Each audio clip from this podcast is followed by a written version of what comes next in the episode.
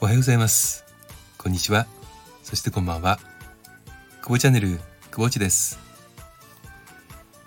皆さんは駅で何を買いますか？昔はね駅って言ったら立ち食いそばとかね立ち食いうどんとかがメインでねあとは、まあ、キオスクでねちょっとガム買ったりうん。そうですよね。そんなものしかなかったと思うんですススポーツ新聞とかかな。今はねあのコンビニもあるしそれこそあの自販機もね結構充実していて、まあ、都内のね自販機だとあの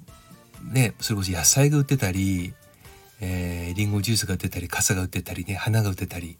いろいろとねあのー、バラエティー飛んだ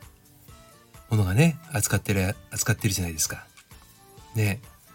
今はその JR さんとかねその駅ビルのねルミネさんとかアトレさんとかその他まああの各駅ビルのねあの駅にあるまあ商業施設が併設してますからもうそれこそ駅の外ねあの改札出てから駅舎を出なくてもほぼぼのものが揃ってしまうっていうこともねあって、まあ、それが街の衰退につながってるんじゃないかっていうね感じもしなくはないんですけれども。うん。ただその営業時間はねやっぱりあるわけじゃないですか。ね。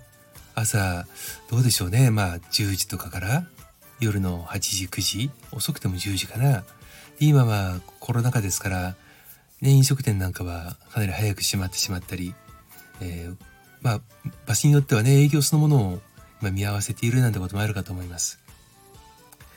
で、えー、駅でね、揃わなくても、駅舎をちょっと出ればね、コンビニがあったりしますから、本当にあの、まあ、都市部にね、住まわれてる方は、まあ、不自由がね、長く生活できる環境がね、整ってるんだと思います。私が住んでいるところは千葉県なんですけれども、あの千葉県のねあの船橋っていう駅、えー、総武線、まあ、横須賀線ねそれから総武快速線、えー、とかあとはまあ京成線東武線といったあの各路線がね乗り入れてるターミ一応ターミナルなんですけれどもその船橋駅の駅構内に何年前でしたかね5年前だったかなあのー、まあ地元ではね結構有名な焼きたてパンを扱うねピーターパンっていうパン屋さんが、えー、サテライトで出店をしたんですよ。うん、当時私があのアパレルにまだ勤めていてその駅ビルにね、あのー、まあ、出店をねさせてもらってたんですけれども駅の構内に焼きたてパン屋さんのしかも有名店のサテライトってすごいなと。で案の定ね大行列で、まあ、そこはあの有名なものがねそのメロンパンがすごく有名なんですけどもあの売り場はどうでしょうかね。うん。1.5坪とか2坪あるかないかぐらい？だと思うんですけどももう大行列ですよ。ねちょっとしたお土産にもなるわけですから非常にねあすごいとこ狙ったなと思いますが実はそこのねあのパン屋さんを誘致された方が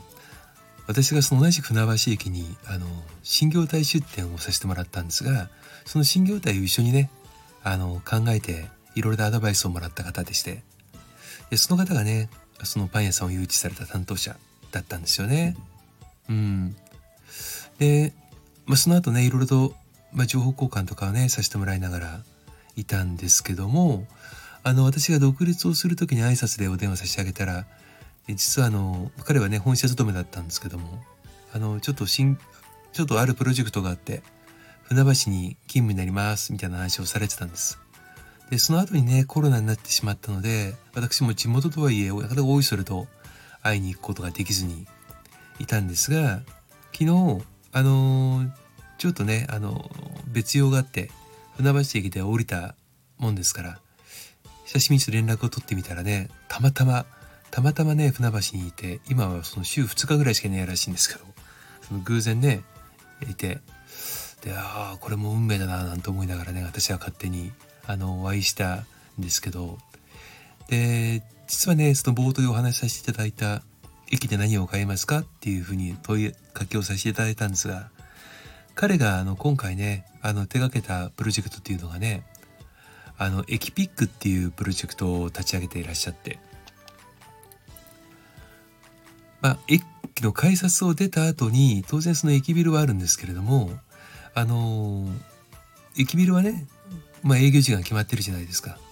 で営業時間外なんと朝、えー、5時半からですね深夜の12時まで、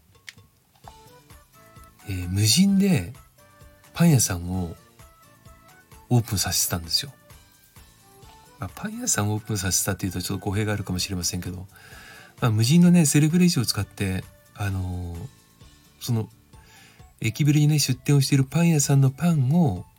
販売するっていうシステムを作ってらっしゃってね。うん。でどんだけ売れるのかなと、まあ、ショーケースが1個あって、まあ、そこにねあのよく地方だと無人野菜販売所とかね あると思うんですけどあんな感じの広さですよね。うん、そこにあのまあ、電子決済の端末があってで監視カメラがあってでそれからあの、まあ、認識するね人物を認識するあのアイカメラもあって。そしてあとはもうセルフレジですからお客様が欲しいパンを自分でバーコードをスキャンして、えー、でお金を払って電子マネーでねで買えるっていうシステムなんですけれどもパッと見た感じねこれごっそりまあパクられるんじゃないかなって正直思ったんですがなんとなんと万引き率が間違いなくコンビニとかよりもはるかに少ないんですよ。うん、で、まあ、設置してる場所がねあのどちらかというと飲み屋がある方飲み屋街なんですけど、まあ、非常にね、うん、そのやっぱりカメラが抑止効果になっているのかあの分かりませんけれどもで売り上げの方もねお聞きしていたらあそんなに売れるんだっていうぐらいのね感じでやってらっしゃいました。うん。だいろいろとその試行錯誤する中で何を売るかっていうことをね考えてでトライアンドエラーの中で先月6月からねそのパン屋さんのパン屋さんをオープンさせたということだそうです。うん。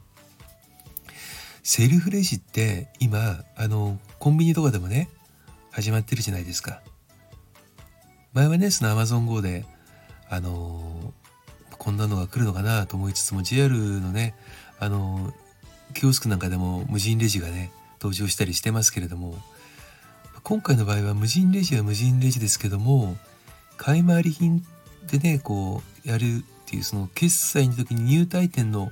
あのスキャンっていうよりはもうかなりロある意味ローテクですけどもバーコードスキャンっていうね。うんまあ大手流通のねなんちゃらなんとかモールがやってるようなシステムですけども。うんこれやっぱりねあの出たらすぐにねコンビニがあるんですよ。そうそう。だからコンビニで買う人誰がターゲットなのかなと思って話を実際に買われてる方のまああのー、分析なんかもねお聞きしていたらうんなんかねおなんだろう。そのコンビニのパンまあちょっと語弊があるかもしれませんけどコンビニのパンよりも当然その焼きたてのパンっていうかねその手作りのねあのパンで質も、まあ、質もいいっていうかその価格も高めなんですけどもそういうのが食べたいっていう方で年齢層は問わずだそうです。で面白いのはその本店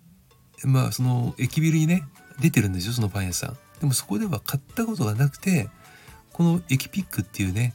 あの無人販売所で初めて買ってみてで美味しかったから営業時間中に本店で買えますみたいな方も多かったらしくてうんなかなかねああ面白いなと思ってね話をお聞きしてました。うん。まあ今回のねこの放送のあのー、タイトルの写真にね、えその駅ビッグの写真をあげますので是非見ていただければと思います。これからねやっぱりそのコロナですからあの販売する側もねで当然その施設を運営されてる側もいろいろ考えていかないとね今までと同じようにあの営業してたんじゃ絶対に行き詰まるのはもう目に見えてるのでまあ本当に今どれだけ新しいことをねトライアンドエラー含めてやれるかっていうのがあのこれからのねまあ明暗を分けるんではないかなっていうふうに本当は改めてねちょっと思いました。うん今日はそんな感じです。ありがとうございました。